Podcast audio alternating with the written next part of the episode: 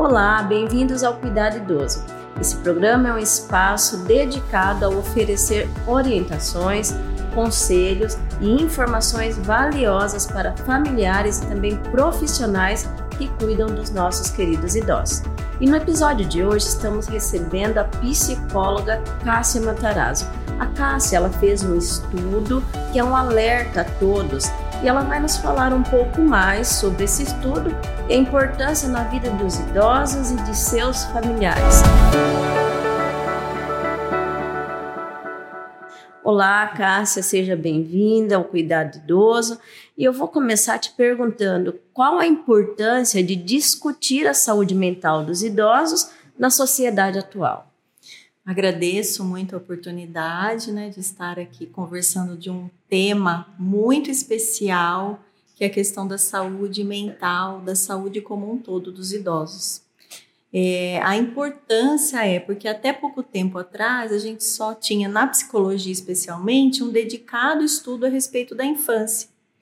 E a partir dos anos 80 e até bem recente dos anos 2000, é que a psicologia e a própria gerontologia apareceu na mídia, né? A psicogerontologia, a gerontologia, que são estudos é, dedicados a essa faixa etária dos 60 a mais. Então, é muita novidade surgindo, até porque a gente tem uma população brasileira de idosos aumentando, né? Um aumento assim evidente e a nossa sociedade, a nossa família precisa saber como cuidar melhor dessa faixa etária tão importante. E como a psicologia ela pode contribuir para o bem-estar emocional e também para o bem-estar mental dos idosos? Certo. Então, dentro da psicologia, o que a gente observa é a necessidade do entendimento dessa faixa etária como especial. Como eu disse, até pouco tempo atrás, havia uma dedicação da fase da infância à fase adulta e os idosos eram tratados como uma extensão da fase adulta. Hoje em dia, a gente observa as peculiaridades dessa fase, as questões cognitivas dessa fase, que são muito especiais, as questões de mobilidade social, Uh, até o preparo desse idoso para, por exemplo, uma aposentadoria, né? Sim. São questões muito peculiares dessa fase, né? Como que, por exemplo, a saúde pública está é, se transformando para agregar trabalhos que agreguem esses idosos. Então, a psicologia ela vem de um cuidado tanto a domiciliar, né, que é o cuidado do próprio idoso, né, da estimulação cognitiva, é, do, da percepção se esse idoso está adoecendo, né, com algum transtorno emocional, com alguma questão crônica. A questão também do cuidado daquele que cuida do idoso, também a psicologia tem muito a acrescentar. Quando observa o adoecimento, observa a necessidade né, desse, desse cuidador se enxergar nesse, nessa relação de cuidados peculiar demais, né? E a questão social, como eu disse. Então, é, se você é procurada por um idoso, o acompanhante, o cuidador dele está junto, você tem essa atenção com o idoso Sim. e também com quem está cuidando dele. Isso é o essencial, né? Tanto a questão é, domiciliar, como a questão crônica do, de, de adoecimento do próprio idoso, como a questão social. São três fatores que a psicogerontologia vai buscar, vai alcançar e vai é, cuidar? Não só o idoso em si, né? Sim. Em relação ao cuidador, como que funciona esse atendimento? Como que você olha para aquela pessoa e enxerga que ele também precisa de cuidado? É importante explicar por que, que eu estou falando disso, né? Sim. Por que, que eu estou me metendo nesse assunto. Eu não tenho especialidade nessa área, minha especialidade é em prevenção do suicídio mas eu atuo tanto na questão da prevenção do suicídio, como dentro do meu trabalho formal, também com os idosos. Eu trabalho no, no, Tribunal de Justiça e dentro do tribunal nós verificamos um aumento vertiginoso de processos de interdição, que a maioria deles com relação aos idosos, né?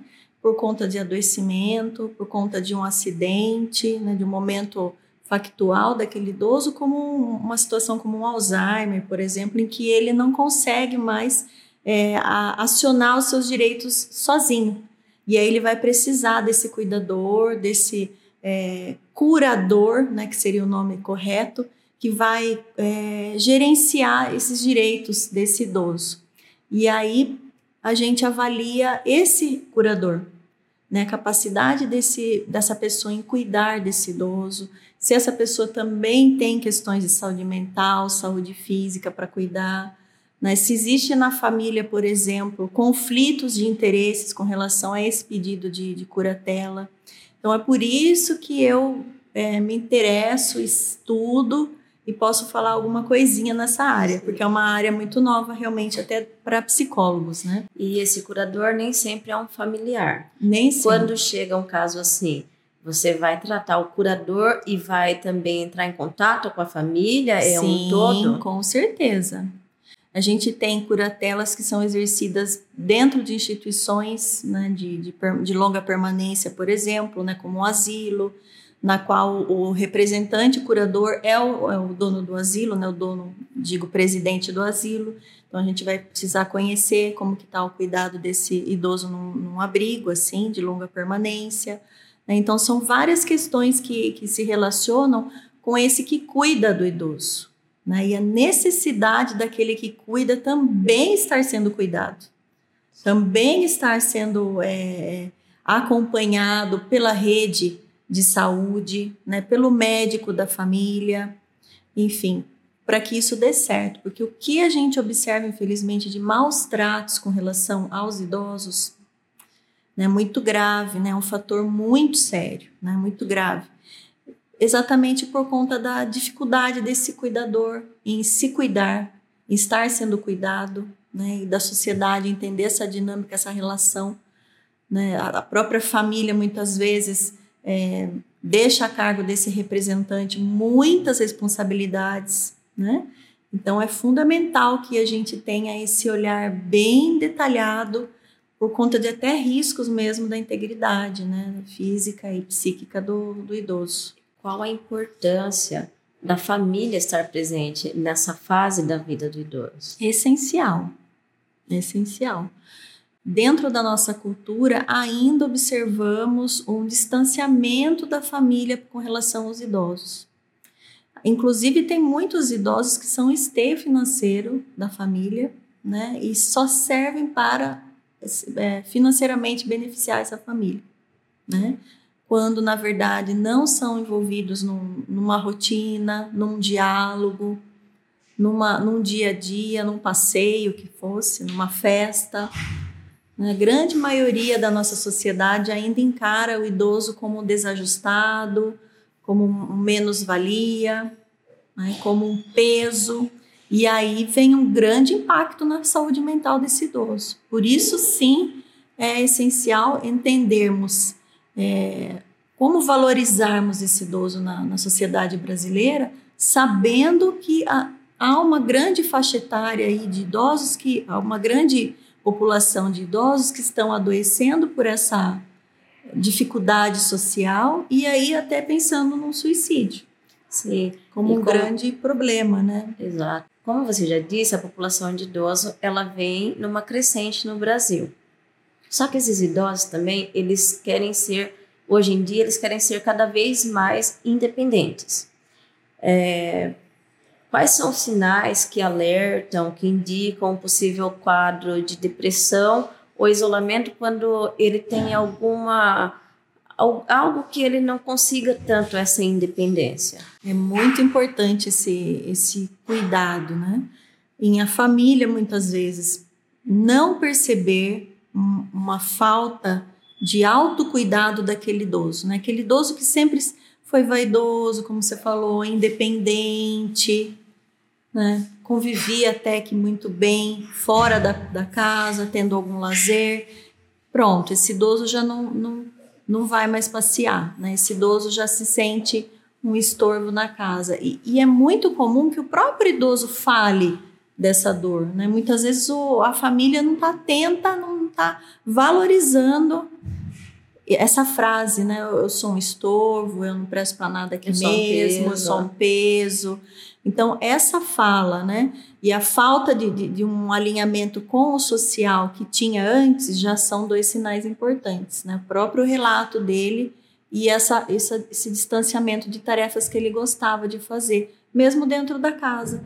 Um outro ponto, muitos idosos deixam de se alimentar como se alimentavam, de dormir, né? principalmente o sono, né? que já é muitas vezes é, muito frágil, né? com muito. É, às vezes o idoso troca o dia pela noite, então é, é uma natureza mais complexa mesmo o sono do idoso.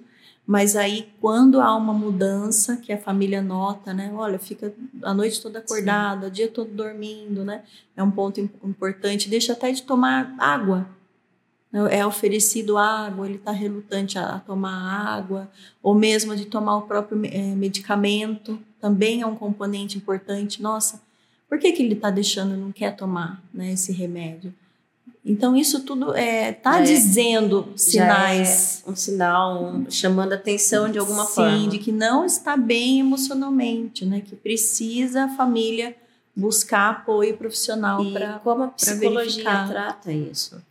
Aí é muito importante o diagnóstico né, desse, dessa família. A família vai trazer muitos dados, muitas vezes o, o idoso é muito embotado, não consegue se comunicar muito bem mas a família percebeu né, alguma alteração comportamental, percebeu é, um desleixo com a própria higiene, com a alimentação, alteração do sono, né? É, é não muito exigente com, com, com medicamento, desligado de, de fazer o tratamento. Isso tudo é uma queixa importante, né? E aí vai precisar fazer um acompanhamento não só da psicologia, mas de um médico que já acompanha, de preferência, né, esse idoso. É, como a gente falou no início, você fez um estudo uhum. sobre suicídio. Sim. E qual é a relação entre o envelhecimento e o aumento dos casos de suicídio na terceira idade? É, a relação é só do envelhecimento? Pode ser um caso que já vinha de antes e não foi tratado? Qual a uhum. importância da, da, da conscientização de falar sobre isso uhum. e como tentar prevenir isso? Então, o suicídio ele é um, um comportamento, ele é multideterminado.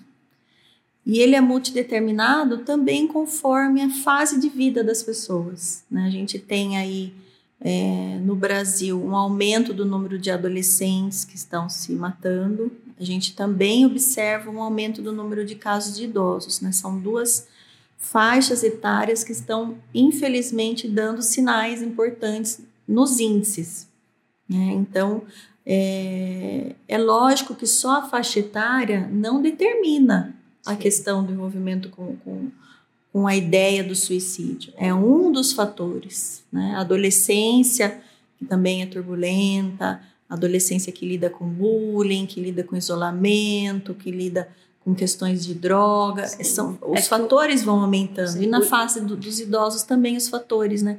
É, a questão do, de ser idoso no Brasil é muito complexa, né? A, a fase do idoso, a gente tem aí um, um, glamour, né, das redes sociais falando, nossa, a melhor idade é sensacional, né? As idosinhas todas arrumadas e, e passeando por aí, mas é um grande glamour, né? Na verdade, a rotina, na prática, o cotidiano é bem diferente, diferente né? Então, a gente vê essa questão social como um, um, fator muito sério, muito agravante. E também tem as perdas da fase, daquela fase de, dos 60 a mais, né? Perdas é, de uma relação com o corpo diferente, né? O que se fazia, como andava, como é, agia já muda, né? O corpo já está sentindo dores, o corpo já é, demonstra limitações, isso, isso sem contar uma questão que, que possa ter de doença. Né? Na questão de doença, esse quadro pode ser bem se pior. agravaria, né? A questão se agravaria muito mais, mas já do ser idoso tem as questões limitantes, né? No, no, no que se faz da, do corpo, né? No, no que tange a questão corpórea do idoso. Por outro lado, né, se ele observa já antes um preparo, né, isso que a gente precisa ver, né? O quanto a gente está prevenindo algumas questões que são já naturais do envelhecimento para é, que limitam, por exemplo, a prática de esportes, né? Se, se a gente já sabe que na melhor idade já tem naturalmente uma limitação física, por que nós já não nos cuidarmos antes, né? Seria um fator protetivo, né? Então são várias questões, vários fatores que podem impactar né? perdas, por exemplo, de familiares, né? muitas vezes o, o, o idoso perde né? a, a companheira ou vice-versa, ou mesmo perde um filho, né? que aí sai da ordem natural da uhum. vida, né? Então são é, questões de luto mesmo. Também temos o luto é, profissional que ele tem que lidar. Né? De repente é uma pessoa que era muito produtiva, que se desenvolvia muito bem profissionalmente, com status e tudo, de repente tem que lidar com uma grande mudança. Não houve um preparo, muitas vezes, né, dessa nova fase. Né? Eu tenho relatos de, de mulheres que trabalhavam fora, né, que tinham uma vida super ativa, de repente veio a aposentadoria, veio um vazio. Aquele né? sentimento de menos-valia. De menos-valia. Então, muitas vezes a, a, não, se, não se preparou essa ruptura que vai acontecer né, na vida de todos nós e não houve esse preparo. Inclusive, tem muitas empresas fazendo esse preparo já. Sabendo né, do adoecimento, muitas empresas já estão trabalhando de uma outra maneira. O desligamento do funcionário quando ele chega na idade de, de né, se desligar. Né? Mas é muito pioneiro. Né? A grande maioria Ainda. se sente totalmente lutada mesmo com essa mudança, né? E esses idosos que acabaram de viver a pandemia do Covid-19, como que o Covid-19 impactou na saúde mental, impactou na saúde mental de todos. Sim. Mas em relação aos idosos, eh, isso foi maior? Não foi maior? Como que, que você vê isso? Olha, muitas questões positivas e negativas, como em tudo, né? O que a gente observou, né? Que as famílias ficaram mais em casa. Então, aquele idoso que estava muito sozinho na casa, ele, ele começou a, a conviver com as pessoas, né? E nesse sentido, para alguns idosos foi, foi muito bom, né? Ele é, começou a fazer sentido para ele a família de novo, os relacionamentos, os vínculos foram é, se fortalecendo, né, esse convívio. Por outro lado, né, a gente sabe que também, é, vamos dizer, o convívio, se já não era muito bom, tendeu à situação do agravamento de violências, né, de uma problemática é, muito pesada nas casas, né, de umas situações muito graves. Então, te, a gente teve esses dois aspectos no sentido familiar. No sentido do próprio cuidado com o idoso, foi muito ruim. Porque os idosos, é, a maioria deles só saem para ir ao médico, só saem para ir ao hospital, só saem para ir à farmácia, não é assim? Sim. Isso não podia mais. Então ele acabou se isolando muito mais. Então muitos deles que faziam até atividades em grupo, né, dentro do, do, do posto de saúde, dentro do CRAS, já não tinham mais como fazer. Então a gente observou também um adoecimento, mesmo um medo muito grande, né? Como a gente viu que a Covid, num primeiro momento, matou muitos idosos. Então, aquele idoso vendo notícias, né? Assistindo uma situação, então causou muito medo. Até hoje isso tem Ainda um impacto. A gente sabe que tem muitos idosos que deixaram de se cuidar em absoluto por medo de pegar Covid até hoje deixaram de praticar o esporte, deixaram de conviver, de fazer uma arte, um artesanato que era em grupo antes, por medo da doença. Tem idosos que usam máscara até hoje, não é? Então a gente observou um impacto assim que, que deixou mais vulnerável essa fase de vida. E né? você comentou da máscara, tem os idosos que usam máscaras até hoje, e tem aqueles que ainda se negam a tomar a vacina. Como Sim. que você trata isso também? Muito sério, né? Muito grave. Não só deixou de tomar vacina, deixou de, de acreditar na ciência, Sim. né? Por conta das fake news. E o quanto é essencial para o idoso ter um esclarecimento, muitas vezes ele está relutante, né? Então, o psicólogo vai ter que ter todo um jeitinho, com a família principalmente, uma insistência, né? Porque é muito importante que ele volte a cuidar da saúde dele. Coisa que a gente observou que, que decaiu demais com a pandemia, né? Sim, quais são os recursos disponíveis para idosos que enfrentam problemas de saúde mental?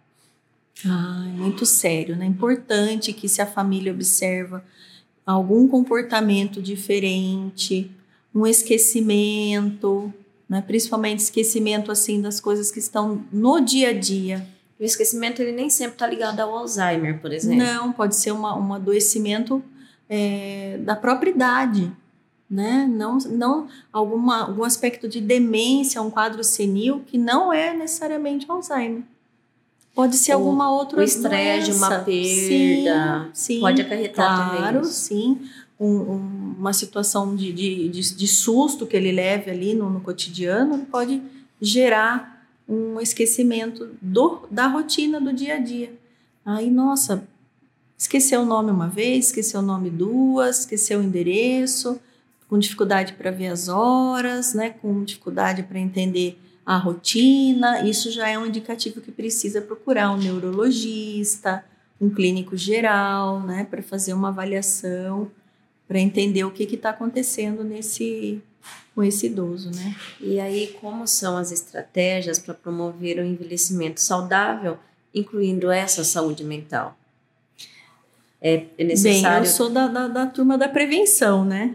É lógico que quando a gente já está na melhor idade, existem várias alternativas, né? Como a gente já falou, o cuidado com aquele que cuida, né? O cuidado da própria saúde física, mental, a necessidade do idoso estar em convívio social. É super importante conviver com outros idosos, em grupos de idosos, é muito importante, né? Mas o que eu falo é do aspecto preventivo. Se a gente sabe que a gente vai ter uma, uma dificuldade de locomoção quando a gente tiver 80 anos, se eu não, me exercitar antes, eu não vou poder até chegar melhor nos meus 80 anos, né? Pensando em situações simples, né? É, de ergonomia mesmo, da rotina doméstica, né? O idoso que ele pratica atividade física, ele consegue ajudar mais na casa, ele consegue cuidar melhor das coisas, ele abaixa, ele levanta, Sim. né? Então, é, eu penso na questão preventiva, né? Se a gente pode, já percebendo que na melhor idade a gente tem algumas limitações, por que não já prevenir? Né? Por que não já mudarmos a nossa rotina já? Né? Um fator que é muito sério também no Brasil é a questão do uso de álcool e drogas na fase idosa, né? que é muito sério, que daí também tem um outro impacto, né? não só financeiro, familiar, de é, incentivar, né? de cronificar doenças de ordem da, da, demência, degenerativas, né? por conta do impacto do álcool e das drogas. Então, se a pessoa já tem o vício do álcool e drogas, ela infelizmente vai ter que é, contar ainda com, a, com, com adoecimento por conta de, do álcool e drogas na fase melhor idade, né? Então vamos tentar reverter isso antes, né? Quanto antes a gente puder buscar melhor qualidade de vida, é, temos o ideal, temos, né? Às vezes não dá para chegar lá, né? No ideal de todos os dias praticarmos atividade física, né? Todos os dias termos uma qualidade de sono, alimentar, mas a gente buscar esse ideal né? Desde já, desde pequenininho, né? Seria o melhor. Começando cedo, desde sempre pequenininho. E como podemos desmistificar o estigma associado à busca de ajuda psicológica, principalmente nessa terceira idade? Ainda temos né, um grande preconceito com relação ao profissional psicólogo. Que psicólogo é só para louco, né? Exatamente. que, que psiquiatra é só para louco que ou então que é muito caro, ou então que é que é frescura, né? Principalmente é com relação aos idosos do sexo masculino. Porque na nossa cultura a gente tende a, a, a gerar mais uma fala feminina, né? A mulher já pode chorar mais, a mulher pode trocar é. mais figurinhas com outra mulher, reclamar mais, já é do feminino, como se não fosse do ser humano, né? Então, homem não chora, homem não pode procurar médico, homem não pode se tratar. O quanto que a gente vê o adoecimento da ala masculina em todas as idades e principalmente na fase adulta por preconceito. A gente está vivendo novembro azul. Novembro azul. Né? O quanto que precisa ser falado para a procura né? Do, do, do, médico, do urologista, do, do, de se fazer o auto, de fazer o exame né? médico. No caso da mulher, o autoexame. Se você fizer uma, um comparativo né? do, do câncer de mama, quanto a mulher está se cuidando, a gente vê já um impacto muito positivo, porque na cultura né, brasileira a mulher está à frente no autocuidado e no buscar cuidado. Tanto é que, se você for ver, existe um aumento do número de idosos no Brasil e, um, e esse aumento das mulheres idosas. Então, o que a gente imagina no futuro, mulheres idosas muito mais do que homens idosos. E isso você entende como ligado a esse preconceito Com da ala certeza, masculina? já é, já é assim, já é pesquisado, né? Que os homens morrem mais por doenças que deveriam ser tratadas por suicídio por conta de um tabu que o homem não pode chorar, o homem tem que ser viril, tem que ser forte, né? O homem não, não, é, não pode procurar um psicólogo. Então, o quanto que já tem esse impacto, né? Aproveitando a questão do Novembro Azul, que os homens precisam rever. Todos nós podemos chorar, precisamos chorar, é importante chorar, é uma válvula, Sim. como se fosse uma a válvula da panelinha de pressão, né? Que faz aquele barulhinho. Porque você acaba é. guardando, Sim. e quanto mais você guardar, uma hora aquilo ali vai dar errado. Estoura. Né? Estoura, estoura em muitas doenças psicossomáticas, né? Já é, conhecidas. Essas doenças autoimunes é ligada Doenças autoimunes tem, uma, tem muito séria questão emocional, com certeza, né? Então, o que a gente verifica é isso, a necessidade de quebrarmos esses tabus, com relação ao profissional de psicologia que vem estudando ao, longo dos anos aí é um, é um, um profissional que pode acompanhar essa família, não só o idoso, né? Acompanhar ao longo do, do envelhecimento da, daquele idoso toda a família, né? orientando, né? auxiliando, apoiando, observando a questão de algumas doenças graves do adoecimento, né? já é um diagnóstico importante, encaminhando. Então a gente precisa quebrar esse tabu. Né? O psicólogo está aí como um grande apoio, família, sociedade, né? indivíduo. Sim, essencial. A, a, gente falou em preconceito. É, a gente tem um idoso hétero e a gente tem um idoso LGBTQIA. Esse idoso, ele vai sofrer é, mais, um desafio específico, ele vai sofrer mais preconceito, é, ele é mais fácil de procurar ajuda do psicólogo, é mais difícil. Como que você vê isso? O que a gente observa, né, dessa desse pedacinho populacional, né, que são pessoas que além de estarem vivenciando a questão do envelhecimento, também vivenciam questões de ordem sexual, né, diferentes do padrão, vão sofrer sim um grande preconceito. Né? Infelizmente, a gente já percebe na nossa cultura, na nossa sociedade, a questão sexual nessa fase de vida é totalmente anulada. Né? Como se o, homem idoso, a mulher idosa não pudessem é, ter desejo sexual, querer ter uma companhia, né? querer se embelezar para o sexo oposto ou o mesmo sexo, né? É, então, aquela ideia do, do, idoso que tem que ficar acamado e, e no canto dele, né? Ainda mais se ele tem uma questão de ordem é, de sexualidade, nossa, é um grande desafio. Então, é essencial mesmo que procure ajuda psicológica, É fundamental que busque grupos de apoio né, na rede, para que ele possa se entender e, e aceitar né, as suas diferenças, os seus gostos e, e sabendo que vai ter que lidar com as grandes dificuldades aí da nossa cultura, né? Bastante preconceituosa, assim.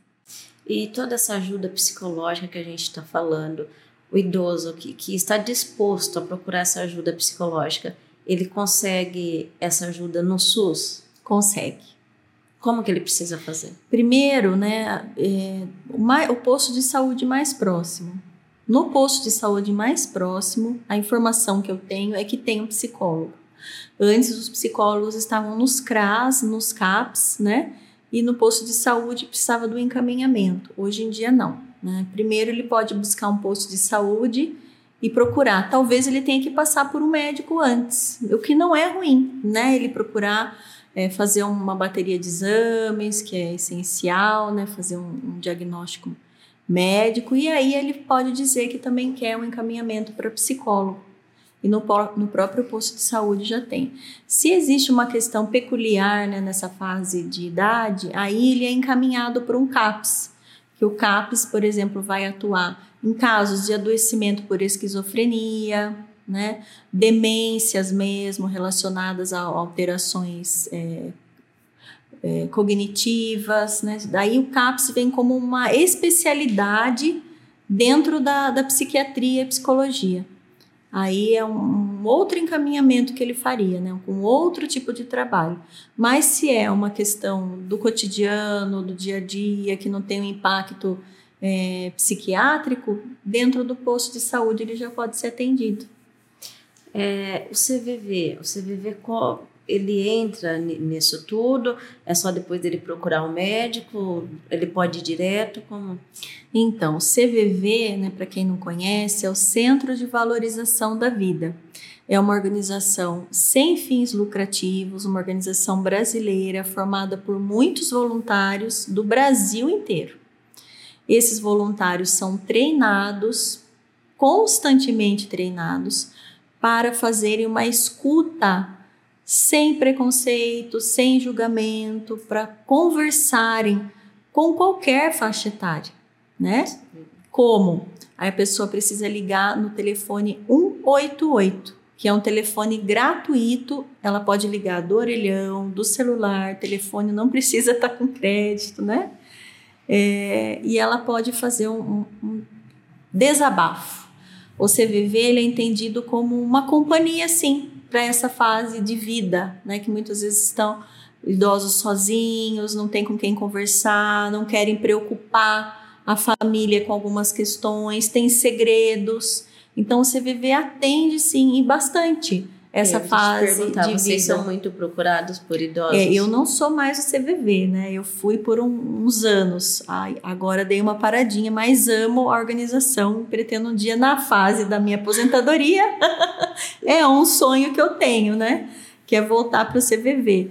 Mas a, realmente na época que eu trabalhei lá, é, a gente era especialmente muito procurado nessa fase dos 60 a mais. E há um um, uma boa oportunidade, né, ligando no 188, quanto tempo a pessoa precisar desabafar, conversar.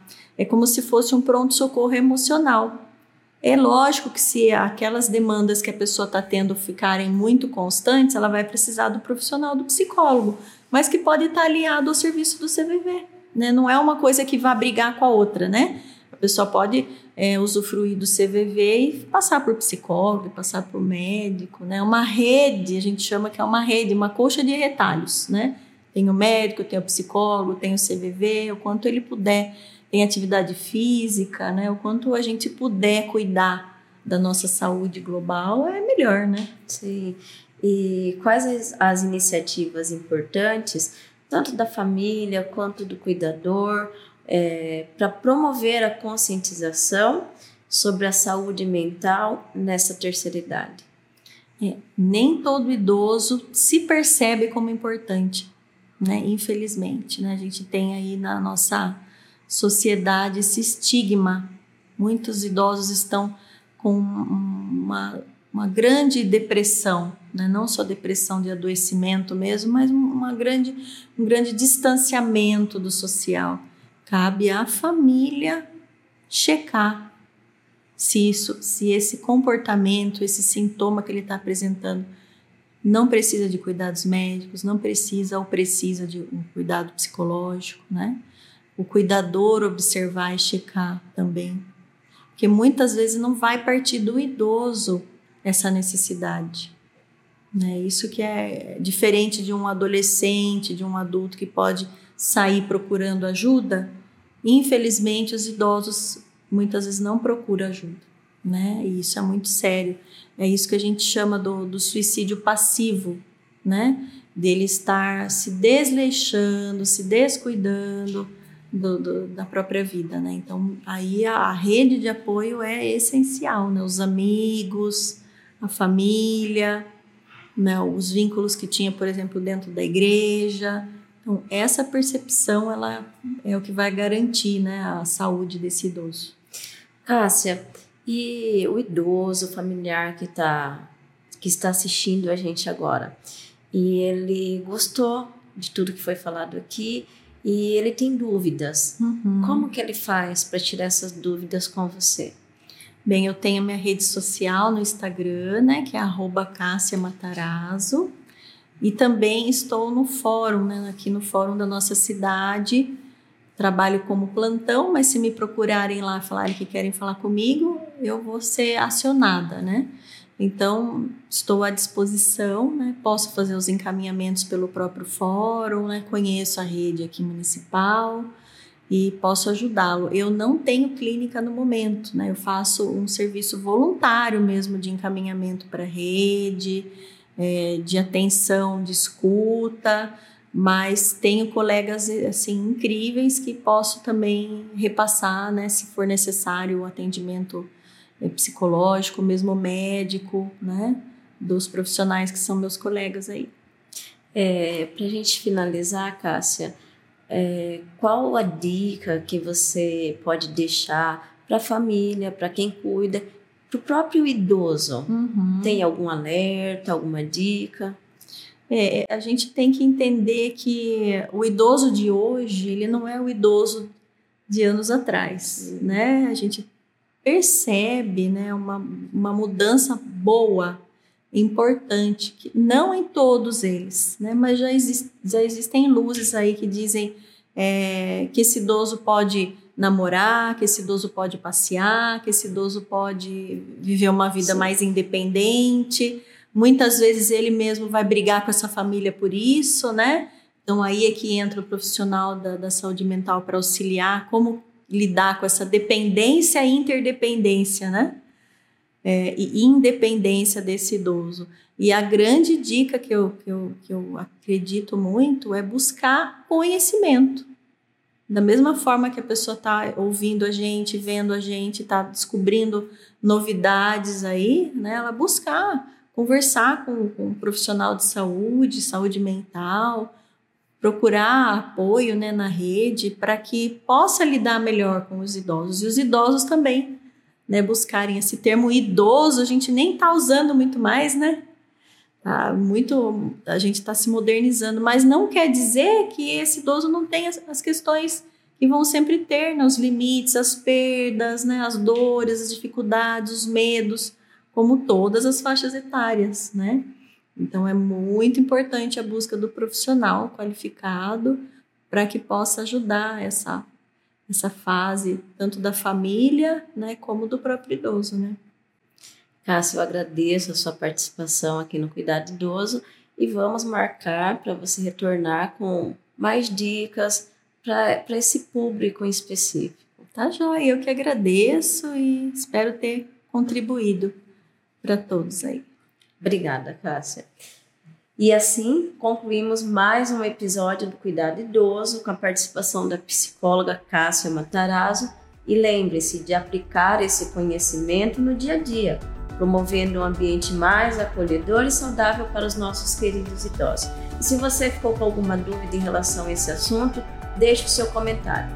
Fique atento às próximas edições, onde continuaremos a trazer especialistas e informações relevantes para fortalecer ainda mais o cuidado com nossos idosos.